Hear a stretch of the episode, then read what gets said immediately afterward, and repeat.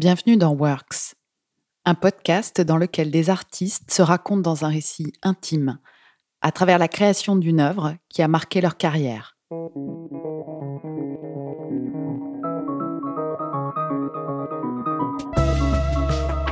Peut-on raconter la folie, la fureur et la violence par la danse? Comment chorégraphier l'indicible et l'horreur absolue?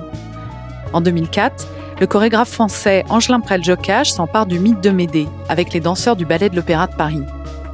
Médée, c'est la figure de la barbarie au féminin, celle de l'épouse trompée et humiliée qui, pour se venger de la trahison de l'homme auquel elle a tout sacrifié, égorge leurs deux enfants. De ce cauchemar terrifiant, Preljocage tire un songe, le songe de Médée comme pour mettre à distance ce passage à l'acte insensé et en souligner la portée universelle. Sauf qu'à aucun moment le chorégraphe ne cherche à en dissimuler la violence. Qu'il soit rêve ou réalité, le bain de sang a bel et bien lieu sur la scène de l'Opéra Garnier. La création de ce ballet marqua une nouvelle étape dans la collaboration entamée dix ans plus tôt entre Angelin Preljocage et la compagnie du ballet de l'Opéra de Paris. Elle avait débuté à l'initiative de Brigitte Lefebvre, qui dirigea le ballet de 1995 à 2014. Après le parc, devenu un classique du répertoire, puis Casanova, Preljocage opta cette fois pour un ballet plus intimiste et il associa pleinement les danseurs au processus de création. Dans cette aventure, il entraîna entre autres les étoiles Marie-Agnès Gillot, Wilfred Romoli et Eleonora Abagnato. Dans ce nouvel épisode de Works, Angelin Preljocage explique comment il a construit cette chorégraphie à l'intensité dramatique quasi insoutenable sur une musique électronique de Mauro Lanza. De la tragédie de Médée, Preljocage fait un drame moderne au croisement de la mythologie et du fait divers. Ses visions sont saisissantes, qu'il explore la fureur impuissante de Médée ou la sensualité vénéneuse de la douce Créuse à laquelle Jason ne résistera pas.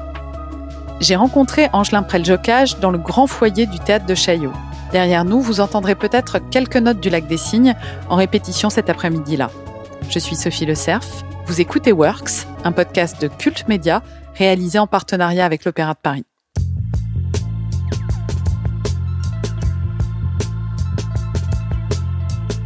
Après avoir créé euh, des longs ballets comme Le Parc et euh, Casanova, j'ai créé ensuite Le Songe de Médée, qui était une petite forme qui s'inscrivait dans une soirée euh, de plusieurs ballets en fait.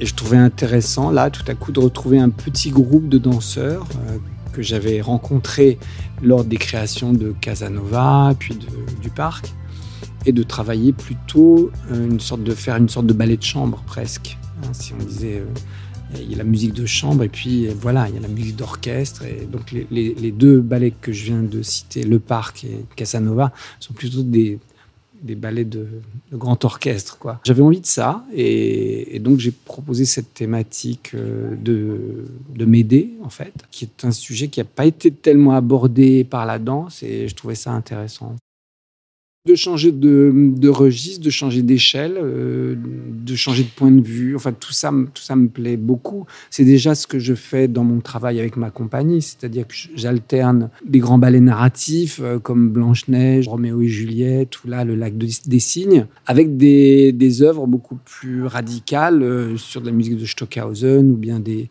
des borborigmes de John Cage pour Empty Moves.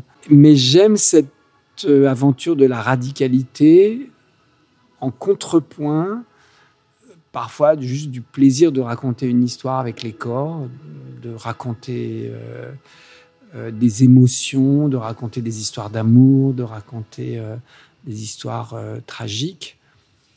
Et là, parfois, donc, d'être dans des, choses complètement conceptuelles et, et, et radicales. Voilà. Ça s'appelle le songe de Médée. C'est pas vraiment, c'est pas vraiment Médée en fait. C'est une Médée qui rêve de ce qui va se passer, une sorte de prémonition. D'ailleurs, elle s'endort au début du ballet. Et, ensuite, les choses arrivent. Elles arrivent euh, soit dans son rêve, soit comme une sorte de concrétisation de l'oracle qu'elle aurait eu, qui, qui serait passé dans sa, dans son esprit. Mais tout ça vient d'une histoire avec euh, Jason, qui est son, son mari, qui est le père de ses enfants, qui a une liaison avec Créuse.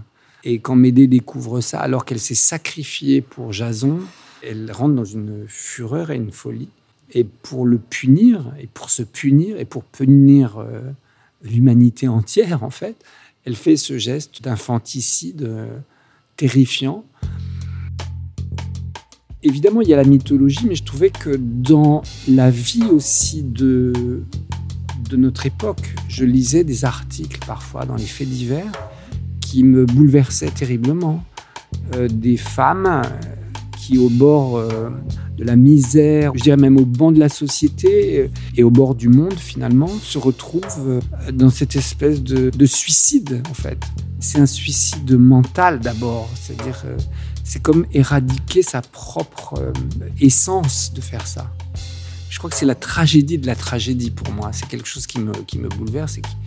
Et, donc de, de, de, lire aussi des articles qui nous montrent qu'aujourd'hui, il y a encore des médés qui continuent, qui existent, qui tuent leurs enfants par... Euh, des fois, c'est par désespoir. Et pour, parfois pour ne pas euh, laisser vivre à leurs enfants une sorte d'enfer ou de désespoir euh, à venir. Euh, et c'est tout ça qui est dans Médée, en fait. L'histoire de Médée, c'est quelque chose qui, questionne profondément, parce que Médée, en faisant ce geste, elle se, elle se met en retrait euh, de l'humanité, en fait. Parce que, justement, c'est ça le geste de Médée, c'est de dire, voilà, votre humanité, eh bien, moi, je n'en veux pas pour vous montrer que ça ne m'intéresse pas, je me mets en retrait de cette humanité et je fais un acte qui est, on pourrait dire, inhumain en fait. Et c'est cette folie, cette fureur que j'avais envie de mettre en, danse, justement, puisque c'est une chose que j'avais jamais vue en danse. La compagnie du Ballet de l'Opéra de Paris, c'est une très belle compagnie, comme chacun sait. Euh, c'est une compagnie qui a justement, je dirais, qui a des voilures différentes, qui peut prendre des, proportions diverses, grandes formes, formes réduites, etc.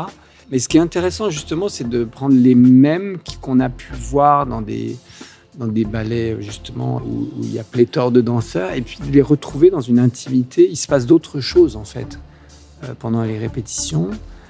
Et l'attitude des danseurs change, et puis ils se révèlent autrement aussi parfois. Et là, c'est des complicités qui, avaient émergé euh, donc avec certains danseurs pendant la création du parc et de Casanova qui revenaient. Donc retourner vers quelque chose d'intime était assez passionnant.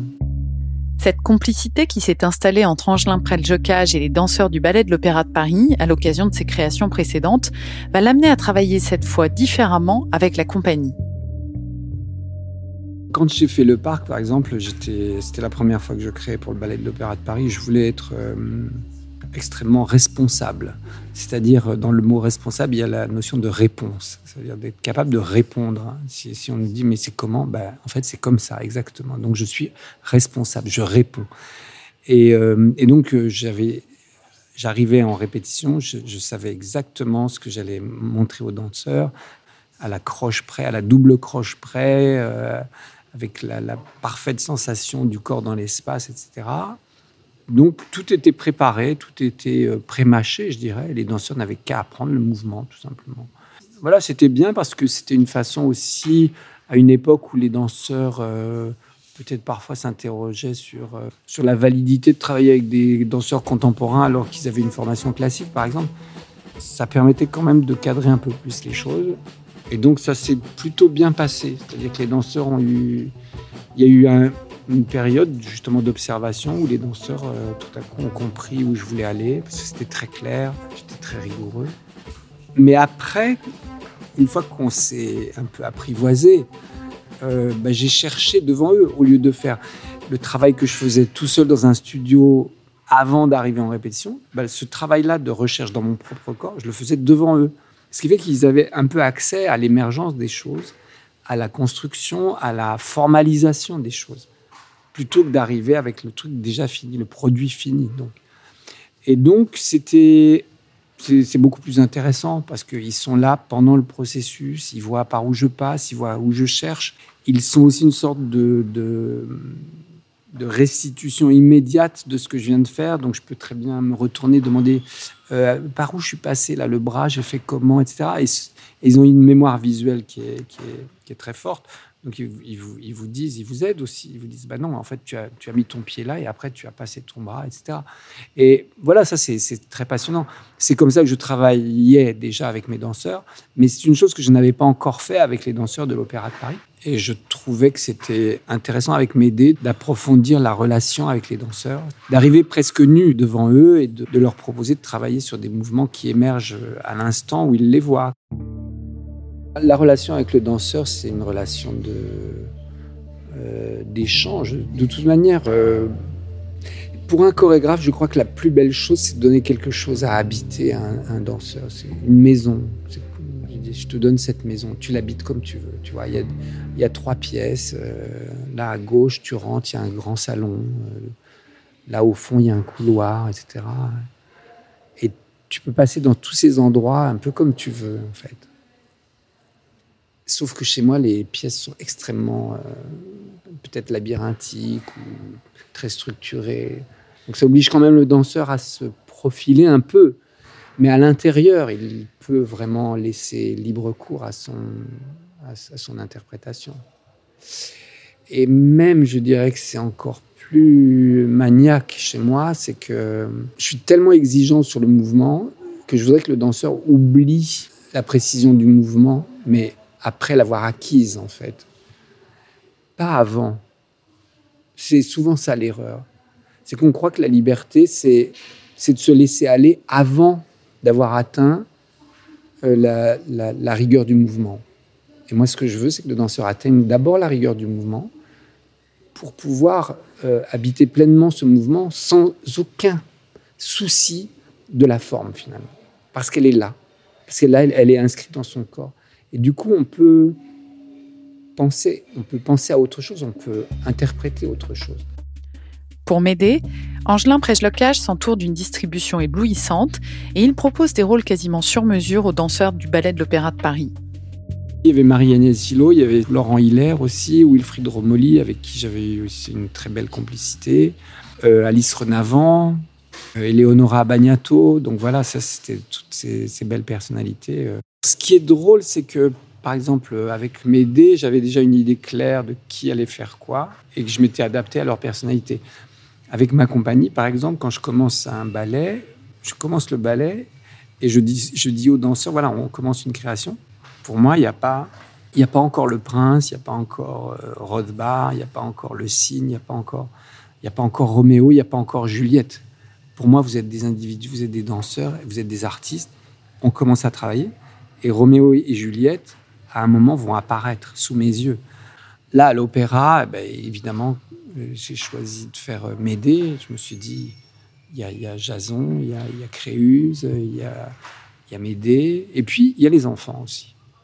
Alors ça, ça a été une des expériences aussi qui m'intéressait, c'était de mêler des enfants dans la distribution et de voir comment la présence des enfants allait jouer aussi sur... Euh, euh, bah, sur l'atmosphère des répétitions. Et c'est vrai que chaque fois qu'il y avait les enfants en répétition, il y avait autre chose dans l'air.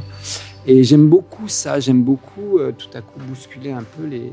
Parce que les studios de danse, c'est tellement des lieux qui sont, euh, sont habités par les danseurs, souvent la plupart du temps, et par l'espace en fait. Et les danseurs inséminent l'espace pour moi. C'est vraiment tout un jeu que je, conçois comme ça. Mais dès qu'on rajoute d'autres éléments, des enfants ou des acteurs ou, des, vieilles personnes ou une personne handicapée, etc. La substance de l'espace, finalement, change. Il y a quelque chose dans l'air qui bouge et qui fait bouger les corps des danseurs eux-mêmes. Sans qu'ils le sentent réellement, le même geste, tout à coup, va avoir une autre euh, texture, une autre tessiture. Et là, l'arrivée des enfants était, était une, des, une des composantes, en fait, de cette alchimie. Ils sont manipulés par Médée dans l'histoire, mais ils sont aussi manipulés par la danseuse qui, les fait bouger, qui danse avec eux. J'avais, chorégraphié des pas vraiment pour les enfants, des pas d'enfants, en fait. Ça aussi, c'était. Et donc, elle, en tant que Médée, évidemment, Médée, elle, elle, ne déteste pas ses enfants, elle les aime. C'est ça aussi le drame, c'est ça la tragédie de cette mythologie. C'est que il y a un amour et puis il y a la mort qui va arriver. Et, c'est tout ça qui me fascinait dans ce mythe. Et donc, euh, au début du ballet, euh, elle danse avec ses enfants. Et elle danse d'une façon mais extrêmement émouvante parce que elle prend les pas des enfants. Elle danse, elle danse une danse d'enfant alors qu'elle est une femme, une grande femme. Plus, quand c'était Marie-Agnès Gillot aussi, c'était voilà, il y avait une espèce de majesté, de, de puissance. Euh. et avec ses deux enfants à côté, et qui faisaient des pas d'enfant en fait, chorégraphie comme des pas d'enfants et elle qui reprenait ses pas avec eux. Et c'était, euh, j'aimais beaucoup ces moments, répétition, de voir ça. Comme une mère qui joue avec ses, petits, comme, comme une louve qui joue avec ses louveteaux. Comme, euh, et, donc ça, c'est le préambule de Médée. Et, et puis après, il y, a la découverte de la trahison de Jason avec euh, sa maîtresse Créuse. Il y a y a un duo avec Créuse aussi qui est très sensuel, très un peu érotique, un peu étrange aussi. Et puis, il y a la montée de la fureur de Médée.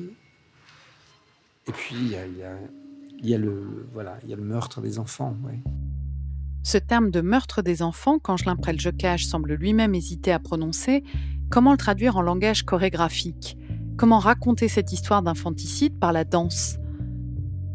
Ce qui est très difficile finalement, c'est comment ne pas rentrer dans la pantomime ou dans, ou dans le côté redondant du mouvement qui voudrait dire quelque chose. Je pense qu'il ne faut pas que le mouvement dise quelque chose. C'est le corps qui dit quelque chose, c'est pas le mouvement. C'est un langage en fait, la danse. C'est comme les mots, si vous voulez. Les mots, ils, ils disent des choses seuls, mais en fait, c'est dans l'articulation des mots qu'on dit quelque chose, qu'on raconte quelque chose. C'est pas juste en sortant un mot comme ça, parce qu'un mot est très ambigu, c'est une valise, un mot, ça, ça, peut être beaucoup de choses. Et si on rentre euh, avec la danse dans ce système de, de faire des gestes pantomimes, en fait, on, réduit automatiquement la puissance de ce qu'on veut raconter, peut-être. Il faut que ce soit l'articulation du mouvement comme une sorte de système de pensée du corps diffuse le sens. Au langage chorégraphique s'ajoute le choix de la musique, mais également la scénographie, c'est-à-dire les décors et les costumes. C'est à travers tous ces éléments que Prel Jocage raconte sa vérité de Médée.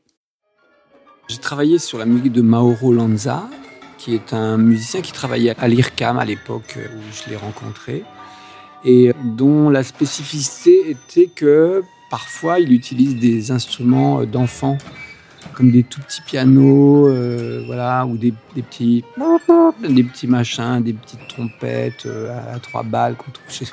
et, euh, et il les intègre dans, ses compositions. Et bien sûr aussi complété de systèmes électroniques, de déformation du son. Et en même temps, il y avait une telle puissance aussi dans son écriture musicale que je trouvais que ça pouvait vraiment jouer les deux, c'est-à-dire à la fois cette idée de l'enfance. On est emporté dans des... C'est un peu comme des madeleines de Proust sonores, quoi, qu'on entend comme ça. Et puis, eh ben, la musique se densifie, elle se durcit, elle devient plus âpre, plus rugueuse, plus, plus violente aussi, et jusqu'au paroxysme où à la fin, c'est, vraiment, mais même, c'est même insoutenable finalement au niveau sonore. Et, euh, et comme de toute façon, l'image est insoutenable aussi, donc, il y, a une cohérence, c'est d'associer à la fois euh, l'enfance et la violence. Je me suis aussi appuyé sur la scénographie euh, qu'on avait déterminée ensemble avec Thierry Leproust. Thierry Leproust est un décorateur avec qui j'aime beaucoup travailler, qui a fait Le Parc, qui a fait Casanova.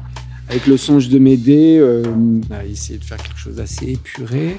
Et j'avais envie de sauts en métal, des sauts parce que le seau en métal, pour moi, avait une symbolique euh, qui était liée au lait. Quand on va traire les vaches, j'avais cette image un peu, rustique peut-être, où, euh, on remplit ces seaux de lait et ça sert à nourrir. Euh, voilà, le lait, c'est aussi le lait maternel, etc. Donc, il y, avait tout un, contexte dans ce ballet qui est ces seaux remplis de lait et qui nourrissent vraiment les enfants, en fait. Donc il y a la présence du lait, et puis à la fin, il y a la présence du sang. C'est un peu comme si le lait se transforme en sang, en fait. Et symboliquement, ça, on pourrait dire que Médée, c'est ça exactement. c'est du lait qui se transforme en sang. Donc cette, euh, ce parti pris à la fois euh, scénographique puis aussi sémantique, puisque comme je dis, le lait et le sang se font face, euh, ben, c'est ça aussi qui a porté la dramaturgie du ballet en fait.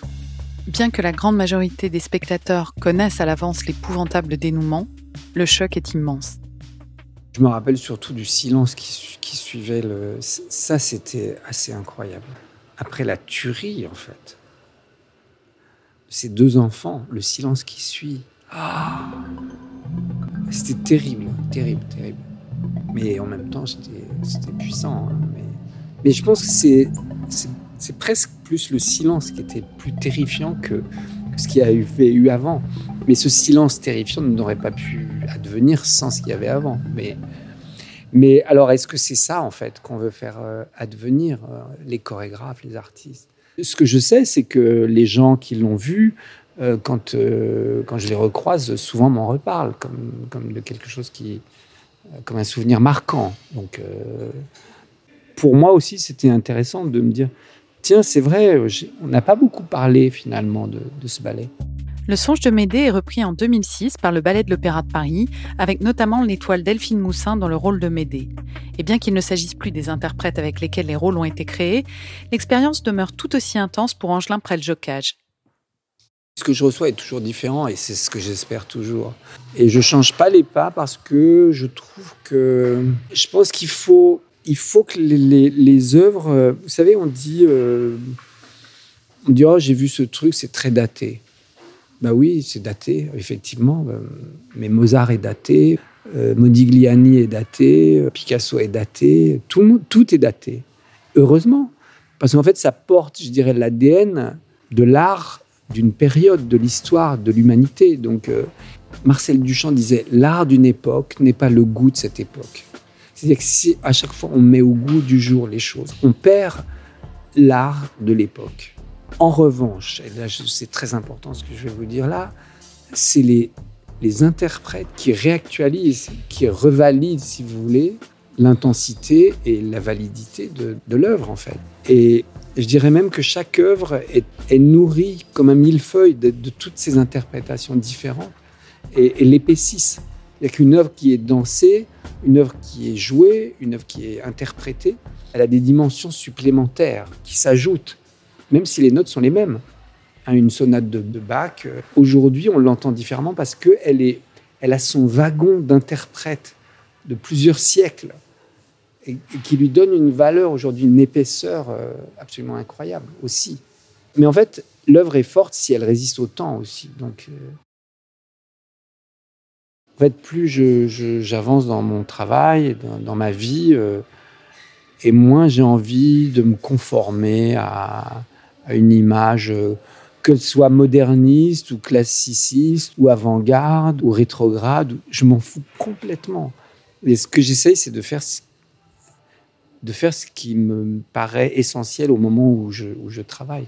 Ce que je vais faire là, ça correspond à quelque chose que je ressens par rapport au monde, en fait. Euh, c'est comment moi je vais, je vais me mettre entre, entre le monde et ce que je fais je suis positionné là en fait. Donc euh, je suis comme une sorte de, conducteur au sens euh, électromagnétique par exemple du, terme entre le monde et, et, la scène ou le ballet ou voilà. Donc je suis à cet endroit-là et j'essaye de faire ce que je pense être euh, le plus juste par rapport à ce que je ressens en fait. Je remercie beaucoup Angelin Preljocage d'avoir accepté d'évoquer son travail de chorégraphe et de partager ses souvenirs avec le Ballet de l'Opéra de Paris. Je suis très heureuse que ce soit cet artiste majeur, pour lequel j'ai une grande admiration, qui vienne clore cette première saison de Works. Elle n'aurait pas été possible sans le soutien des équipes de l'Opéra de Paris, qui ont assuré le lien avec les artistes et organisé chacune de ces rencontres. Un grand merci également à Catel, qui a fabriqué toutes les musiques, le générique et l'atmosphère sonore du podcast. Surtout restez connectés sur nos réseaux sociaux, Instagram, Twitter et Facebook. Nous serons très vite de retour. À bientôt.